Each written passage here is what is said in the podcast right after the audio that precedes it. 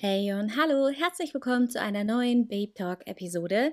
Heute geht es weiter mit dem Buch Die Vintage Prinzessin von Nicole Ritchie. Das wird jetzt quasi Part 2. Wir hatten in der letzten Folge die Kapitel 1 und 2 gelesen und heute starte ich mit Kapitel 3. Und es geht auch gleich schon los. Es war unfassbar laut und heiß im Club. Der pulsierende Beat war in jedem Höschen im gesamten Laden zu spüren, was wohl auch die glasigen Blicke und erhöhte Herzfrequenz der Anwesenden erklärte. Wobei möglicherweise auch Drogen im Spiel gewesen sein könnten. Nicht, dass hier irgendwer Drogen konsumierte, das wäre ja illegal. Wäre man nichtsahnend die Straße in Alphabet City entlang gegangen, man hätte wohl angenommen, dass irgendwer hier eine kleine Privatparty feierte. Keine Warteschlange, kein Schild an der Tür. Kein Absperrseil. Nur von ganz entfernt ziemlich laute, wummernde Musik. Man musste vorher anrufen, um in diesen Club zu kommen, und wenn sich dann jemand dazu herabließ, ans Telefon zu gehen, bekam man eine Ankunftszeit genannt, zu der man eingelassen wurde. Der Chauffeur hielt vor der Tür, die Tür ging auf, und man war drin. Charlotte schrieb dem Besitzer des Clubs einfach eine SMS. Normale Telefonanrufe waren sowas von für normale Leute. Mit einer Umarmung nahm er sie oben an der Treppe in Empfang und umarmte dann auch die anderen Mädels. Charlie, dich habe ich ja seit einer halben Ewigkeit nicht mehr gesehen. Ich glaube, ich war noch nie auf der Westside High, als du gegangen bist. Er lachte. Das ist Lichtjahre her. Charlotte lächelte ihn an. Nur eine Handvoll Menschen durfte sie ungestraft Charlie nennen, und Nick war einer von ihnen. Er war mit ihr zur Schule gegangen, und sie hatte ihm geholfen, seinen ersten Club zu finanzieren. Clubs wie der von Nick zogen meist rastlos weiter, wie die sprichwörtliche Karawane. Es ging nicht um die Lokalität, es ging um die Mischung. Man musste der Polizei einen Schritt voraus sein, den East Village Hipstern zwei Schritte und der Meute aus dem Umland drei. Nick war ein Meister seines Fachs. Kaum hatte er eine Öffentlichkeit gefunden, machte er sich schon auf die Suche nach der nächsten. Eine Lagerhalle in Dumbo, ein verlassenes Kaufhaus oberhalb vom Harlem, ein anerkanntes Stadthaus im East Village. Seine Kundschaft waren die Jungen, die Reichen und die Gelangweilten. Sie kamen, um sich unterhalten zu lassen, Freunde zu treffen, die Show zu sehen. Wer ist denn heute Abend da? Charlotte beugte sich zu ihm vor, um seine Antwort zu verstehen. Er nahm sie an der Hand und zog sie zur Seite. Ehrlich gesagt, Herzchen, Taylor ist da. Fast hätte ich dir gesagt, du sollst lieber nicht kommen, aber dann dachte ich mir, bestimmt ist der Kuchen inzwischen gegessen. Charlotte wurde es plötzlich eiskalt, trotz der schwülen Hitze im Club. Nick trat einen Schritt zurück und schaute sie an. Aha, verstehe. Da habe ich mich wohl geirrt. Ist sie auch da? Soll das ein Scherz sein? Nein, Herzchen, die ist längst Schnee von gestern. Heute Abend ist er mit Stacy Starr da und ihrer Freundin und die Freundin ihrer Freundin. Er hüstelte. Promis, was soll man sagen? Fragend zog Charlotte eine Augenbraue hoch. Doch Nick schüttelte bloß den Kopf. Ignoriere ihn einfach, Schätzchen. Du warst sowieso viel zu gut für ihn. Charlotte seufzte. In ihrem ersten Studienjahr in Yale hatte sie sich Hals über Kopf in Taylor Augustine verliebt. Er war ein paar Jahre älter als sie, studierte europäische Literatur und war einfach göttlich. Er selbst sah sich als Beatnik des 21. Jahrhunderts und murmelte viel in seinen nicht vorhandenen Bart.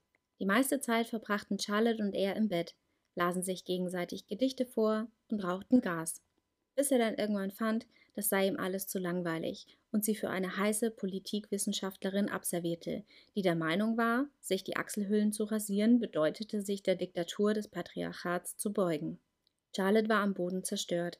Es war das allererste Mal in ihrem Leben, dass sie nicht ihren Willen bekommen hatte, und diese Niederlage hatte sie nicht gerade mit Fassung getragen.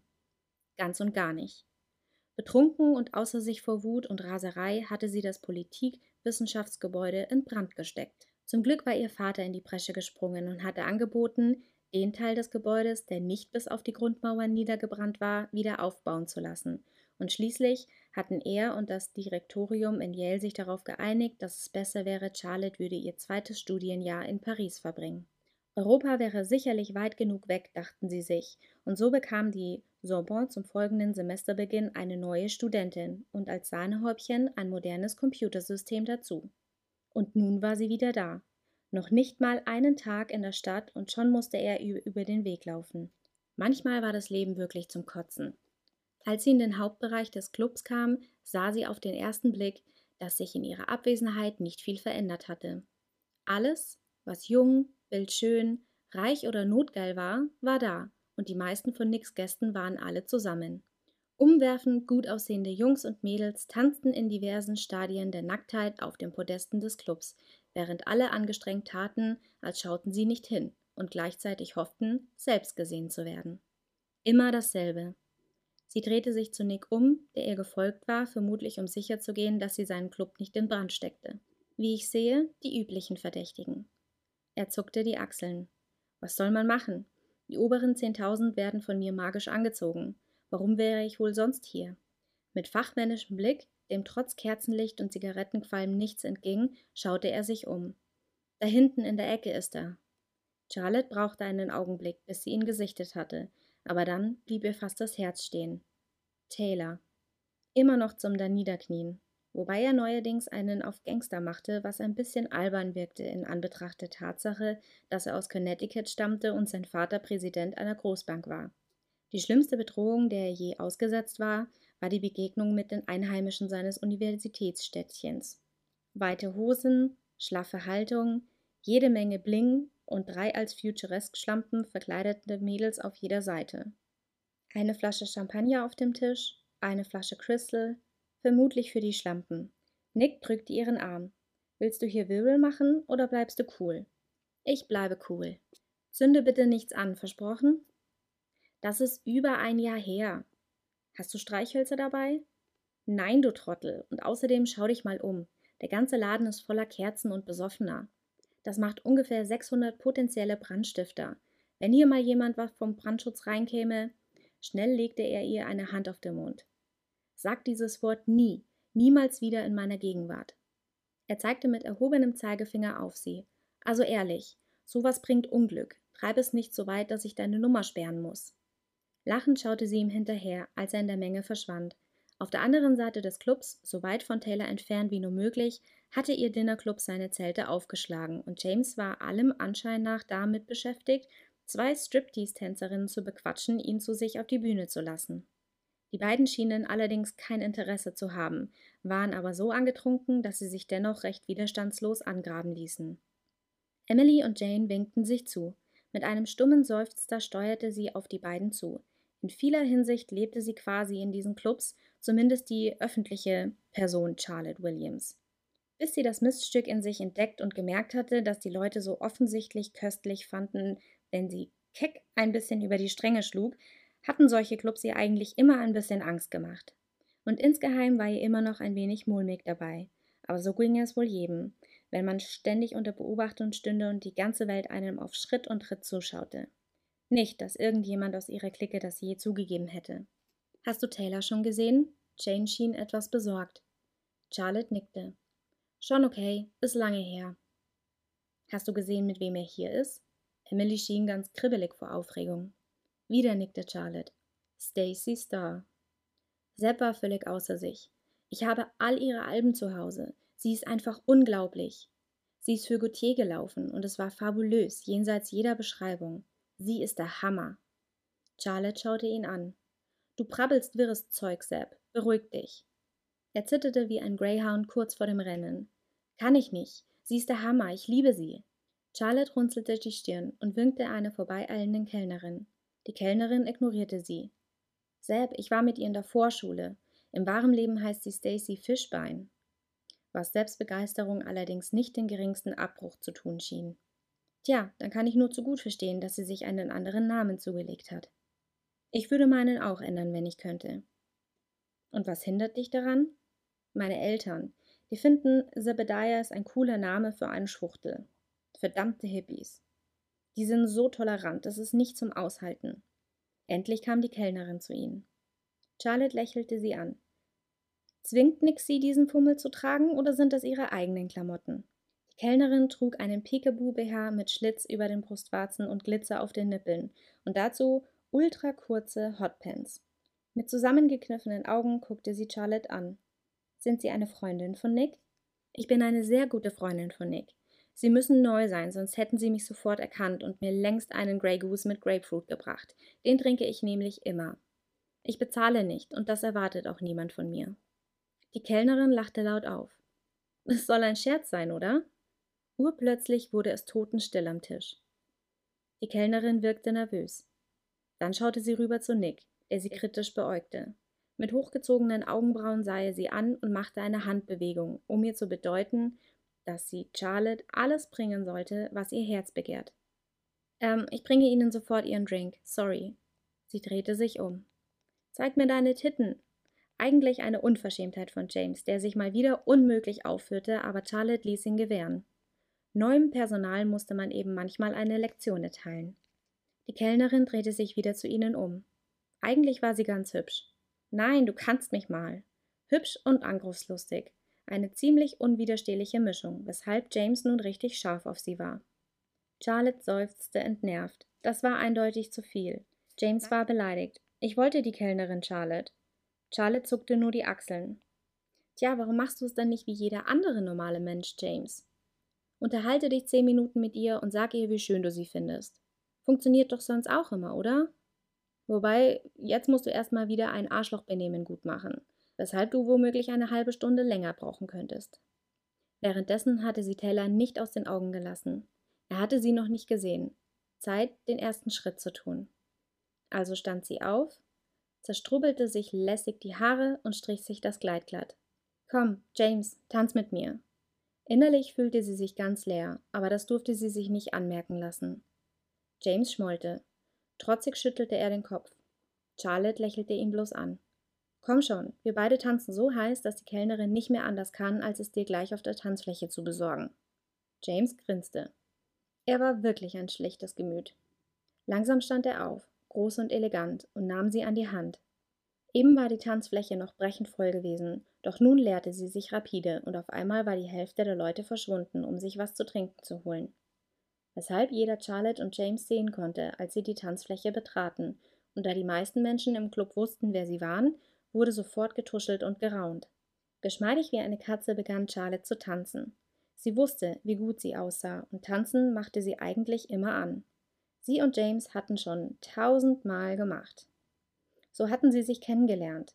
Irgendwie sprühten zwischen ihnen auf Anhieb die Funken, und was sie auf der Tanzfläche machten, war mehr als Vorspiel.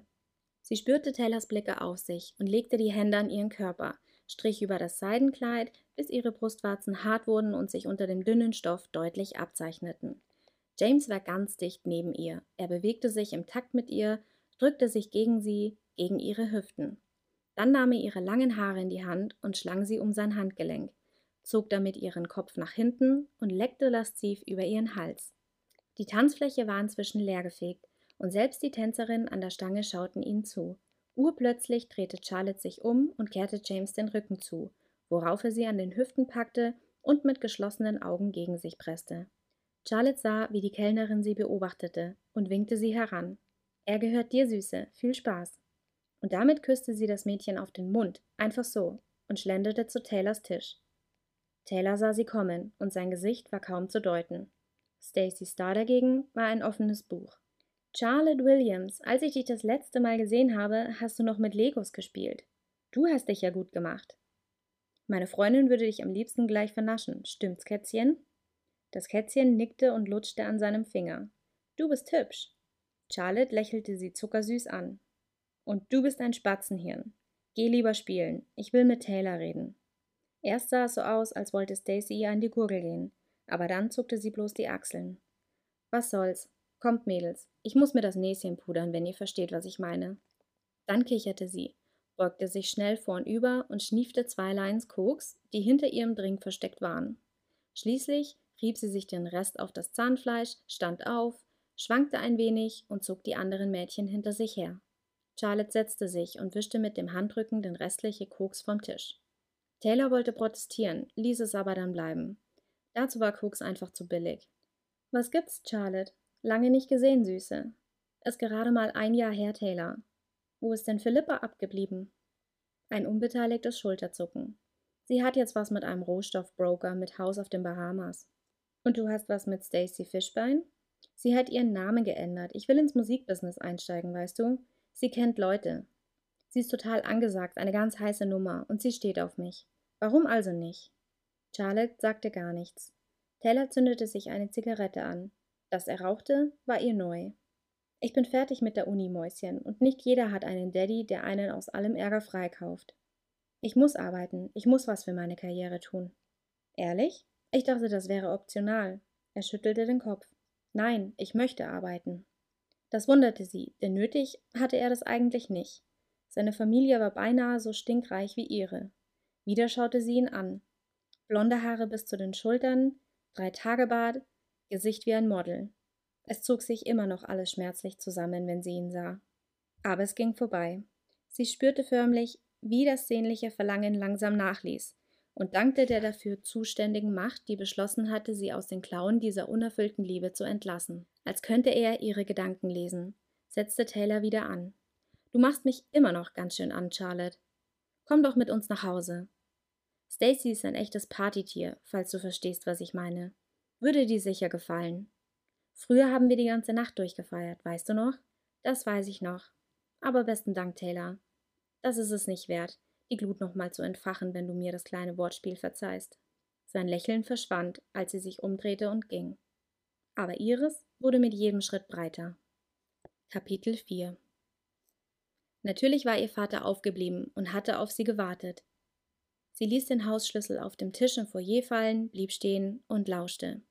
The lovely girl, the lovely day. Sie lächelte. Ihr Vater hatte eine großartige Stimme. Das war ihr kleines Geheimnis, das sie niemandem verriet. Und zusammen zu singen war eins ihrer liebsten Privatvergnügen. Dieses Lied hatte er sich eigens für sie ausgedacht, als sie noch ein kleines Mädchen war. A perfect time to run and play. Charlottes Stimme dagegen war ein offenes Geheimnis. Mit fünf hatte sie Happy Birthday gesungen und damit einen ganzen Raum in andächtigem Schweigen versinken lassen. Die Leute hörten wirklich zu, wenn sie sang, und zuerst hatte sie das verlegen gemacht und sie geängstigt. Aber als Millie, ihr geliebtes Kindermädchen, ihrem Vater erklärt hatte, wie talentiert sie war, da hatte ihr Vater Charlotte ermuntert, Unterricht zu nehmen, sie zu den besten Gesangslehrern geschickt und vor allem hatte er kaum etwas lieber getan, als ihr beim Singen zuzuhören. Ihre Stimme war tief, sanft und weich, mit einem winzigen kleinen rauen Unterton. Daddy's here won't go away. Charlotte folgte dem Klang seiner Stimme und fand ihn wie erwartet vor dem Kamin in seinem Arbeitszimmer. And in his arms you always stay. Gemeinsam sangen sie lachend das Lied zu Ende und Jacob Williams streckte die Arme nach ihr aus.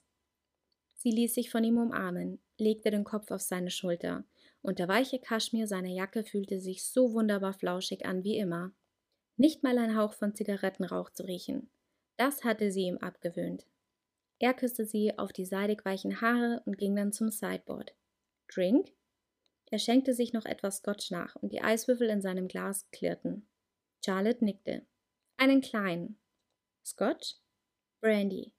Er nickte und griff nach der Flasche. Sie kuschelte sich gemütlich auf das Sofa, wärmte das Glas in beiden Händen und lächelte ihn strahlend an.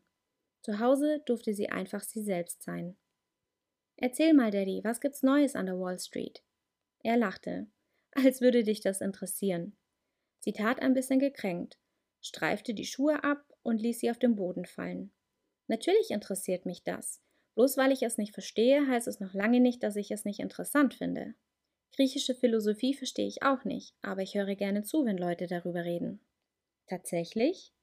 Er schaute sie etwas perplex an. Blödsinn. Sie lachte. Aber wo du schon danach fragst, der Markt hat heute einen ordentlichen Sprung gemacht und gewisse Leute haben eine Menge Geld verdient. Und wie das? Er schaute in sein Glas. Ich war gut aufgelegt, ich habe verkauft, ich habe gekauft und siehe da, der Markt hat angezogen. Himmel, was du für eine Macht hast. Kannst du nicht auch was für den Weltfrieden tun? Oder noch besser, gegen die Wucherpreise für Couture-Klamotten? Er schüttelte den Kopf. Das liegt nicht in meiner Macht aber um den Preis für Couture-Klamotten brauchst du dir keine Sorgen zu machen. Du bist heute um rund drei Millionen Dollar reicher geworden. Charlotte schwieg kurz und nippte an ihrem Brandy. Ehrlich? Kam mir gar nicht so vor, als hätte ich auch nur einen Finger gerührt. Hast du ja auch nicht, und ich hatte auch nichts damit zu tun. Vor ihrem Tod hat deine Mutter deinen Treuhandfonds für dich eingerichtet, für den ich keinen Zugriff habe. Aber der hat heute ordentlich zugelegt, ganz ohne mein Zutun. Hm, wer hätte das gedacht? Abgedroschene Redensarten, Charlotte? Ich habe dich doch nicht nach Paris geschickt, damit du dein Englisch verlernst. Ich habe dich hingeschickt, damit du Französisch lernst. Sie überhörte ihn. Und was gibt's sonst so Neues? Triffst du dich mit jemandem? Augenblicklich wurde sein Gesicht hart und verschlossen. Nein, natürlich nicht. Scherzhaft verzog sich auch das Gesicht. Und warum nicht? Du bist doch nicht allzu alt dafür. Na, das will ich doch sehr hoffen. Und du siehst auch immer noch ganz passabel aus. Das sagst du nur, weil ich dein Vater bin. Möglich. Aber sie hatte recht. Jacob war immer noch eine stattliche Erscheinung. Groß, gesund und sportlich. Exzellent gekleidet und einer der mächtigsten Männer der Wall Street. Er war schon auf den Titeln von Time und Business Week und auf den Partyseiten der Vanity Fair gewesen. Zu gesellschaftlichen Anlässen sah man ihn meist mit verschiedenen Schauspielerinnen und Models, manche davon kaum älter als seine Tochter, aber diese Frauen meinte Charlotte nicht. Er wusste genau, was sie meinte. Seufzend schaute er sie an. Charlotte, wenn du älter bist, wirst du das verstehen. Ich glaube, es gibt auf der ganzen Welt nur ein oder zwei Menschen, mit denen man sich wirklich verbunden fühlt. Wenn man das unverschämte Glück hatte, einen davon zu finden und ihn auch noch zu heiraten, dann will man sich nachher nicht mit weniger zufrieden geben. Geliebte? Ja, die gibt es wie Sand am Meer. Aber die wahre Liebe, die gibt es nur selten ein zweites Mal. Charlotte schnaubte. Himmel, Dad, du klingst wie irgend so eine Halbmark-Werbung für schnulzige Grußkarten. Warum gehst du nicht mal mit Freunden aus, die eher in deinem Alter sind als in meinem? Mit denen du irgendwas gemeinsam hast? Jacob stand auf. Herrgott nochmal, Kind. Erst sagst du ständig irgend und dann auch noch all diese Fragen. Ich muss dieses Gespräch leider beenden. Aber er lächelte. Charlotte stellte ihr Glas ab und griff nach seiner Hand.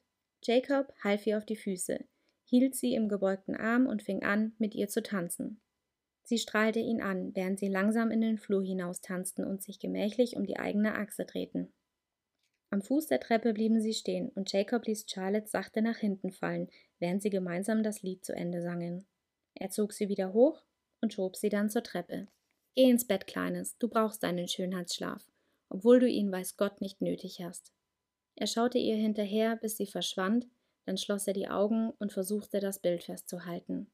Entschlossen drehte er sich um und ging zurück in sein Büro. Es war morgen in Tokio, und der Teufel schläft nie. Und das war es auch schon mit Kapitel 3 und 4 für diese Woche. Ich hoffe, es hat euch auch dieses Mal wieder gefallen. Ich wünsche euch jetzt noch einen schönen Tag, Abend, Nacht, je nachdem. Und ich hoffe, wir hören uns bei der nächsten Babe Talk Folge wieder. Ciao!